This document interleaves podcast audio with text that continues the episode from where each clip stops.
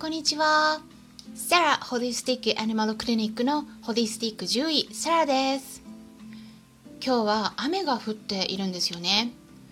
もしかしたら音がちょっと聞きにくいかもしれませんが、飼い主の皆さんにとってためになるお話をしていきますので、ぜひ最後までお付き合いください。今回は添加物についてお話ししていきます。YouTube 動画の方ではペットフードシリーズとしてもうすでに7回分お伝えしていますので興味のある方はそちらも合わせてチェックしていただければと思うんですがもうあっという間ですね。セミナーでもお伝えしているような有料レベルの内容を含んでいるんですが新型コロナの影響で金銭的にも厳しい方が増えているということで復興支援としてまずは100本を無料で公開していくというスタンスでやっています。動画の本数がある程度増えてきた段階で過去の動画はそのうち消すものも出てくると思います。消す時は予告なく消していきますので興味のある内容のものがあれば YouTube 動画を今のうちに見ておくことをお勧めします。さて今回は添加物のお話です。添加物についてはやっぱり気になっている方が多いのではないかなと思います。なんとなく体に悪いイメージがありますよね。まあ悪そうなんだけれど実際に本当に体に悪いのって思ったことありませんか？悪いっていう人もいるけれどきちんと商品化されたものだしお店に陳列されていて出回っているんだから基準をクリアして安全と認められたもので全く問題ないよという人がいるかもしれません。添加物は悪そうって思っている人もそんな別の意見を聞くとどっちが正しいのかわからないといったことになりますよね。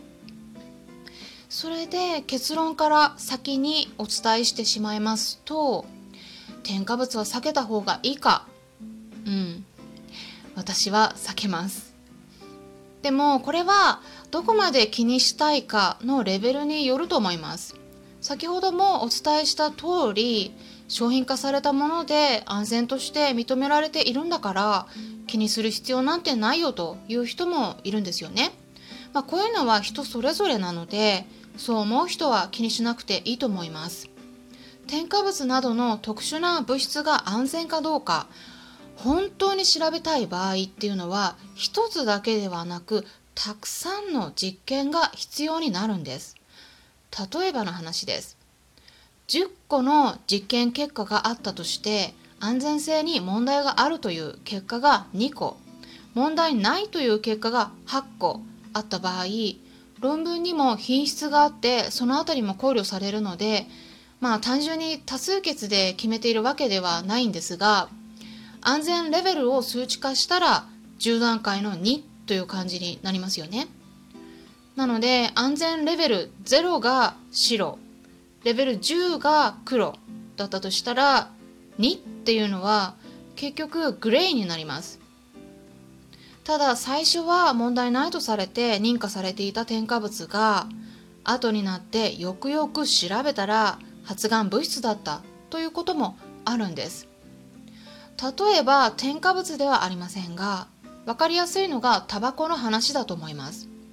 その昔タバコが普及した時は問題ないと言われていました。でも今の時代になればそれが有害だっていうのは広く知られていることですよね。ちなみにタバコを吸っている飼い主さんのもとで飼われている猫ちゃんはリンパ腫になりやすいことも分かっています。またタバコの出ないあタバコじゃない煙ですね。煙の出ないタバコでも発がん性があることが分かっているんです。それから遺伝子組み換え食品によく使われている農薬グリホサートもそうですよね。農薬の人の農家の人の話を聞くとやっぱり農薬をまいた後は頭痛や吐き気などが出て具合悪くなる人もいるそうなんですね。農薬をまいたことを知らされていなかった周辺の住民の人たちが何人も体調不良を起こしたり子供に湿疹が出たりといった報告もあるくらいなんです。まあ、あのちょっと話がそれてしまいましたが具体的に気をつけた方がいい添加物の名前を挙げて理由と一緒に解説していきますペットフードを与えている飼い主さんはぜひ今与えているフードを手元に用意して視聴していってください。パッケージを見ながら今回お伝えする添加物が入っていないかどうか一緒にチェックしていきましょう。そもそも添加物って何でしょうか？添加物っていうのは保存料甘味料着色料香料などといった食品を作る際に保存などの目的で加えられる物質のことを言います。順番に一つずつ解説していきたいと思うんですがたくさんありますので今回は時間の関係上まず一つだけお話ししますね。まず一つ目。それは酸化防止剤になります。これはほとんどのフードに入っています。ビタミン E は大きな問題にはなりにくいんですが例えば BHA というのはブチルヒドロキシアニソール。BHT というのはブチロヒドロキシトルエンです。非常に強力な酸化防止剤になるので保存のためによく利用されているんですが BHA の方は IARC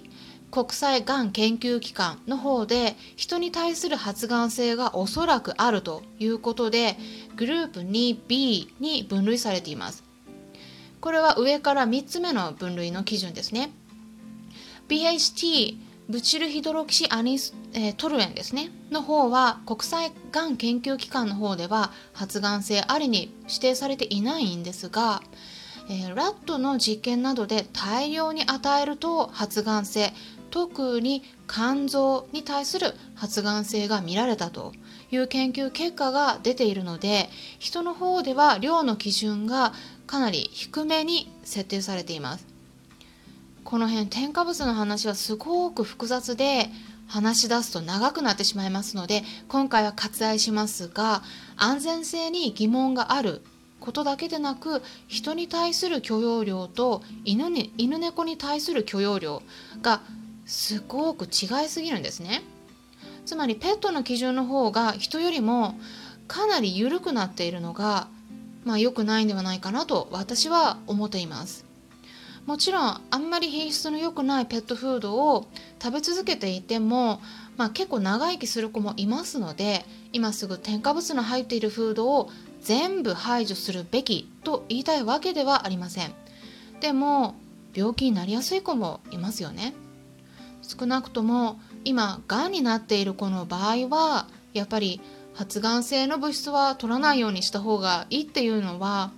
まあ、結構簡単に理解できるのではないかなと思うんです。健康な場合はあんまり気にしなくていいかもしれませんが病気の場合は気をつけた方がいいと思います、まあ、基準自体が緩いのでそれを超えなければ OK と考えていたらちょっとそれは違うかなというふうに私は考えているんですね。今回、えー、お伝えした添加物 BHA と BHT っていうのは非常に有名なものです。え酸化防止剤についてだけ今回はお伝えしましたが他にもいろいろあります。添加物といっても全てが害を及ぼすわけではないですし害を及ぼすとしてもどれくらい強く影響を与えるかっていうのは種類によって様々になります。なので皆さんの中である程度許容できる添加物とこれは絶対にやめといた方がいいというのを分けて考えておくと楽になるのではないかなと思います。皆さんが日頃与えているペットフードの原材料の中に今回お伝えした添加物は入っていましたか？ちょっと長くなりましたが添加物に関してはまだまだありますのでもしも皆さんにとって聞きたいご要望などがありましたら別の添加物についてもお伝えしていこうかなと考えています。皆さんにとって興味のあるトピックスを今後も扱っていこうと考えています。興味のある方は是非いいねボタンを押していただけるとご要望があるんだなと参考になりますのでどうぞよろしくお願いします。それではまたお会いしましょう。ホビスティック獣医、サラでした。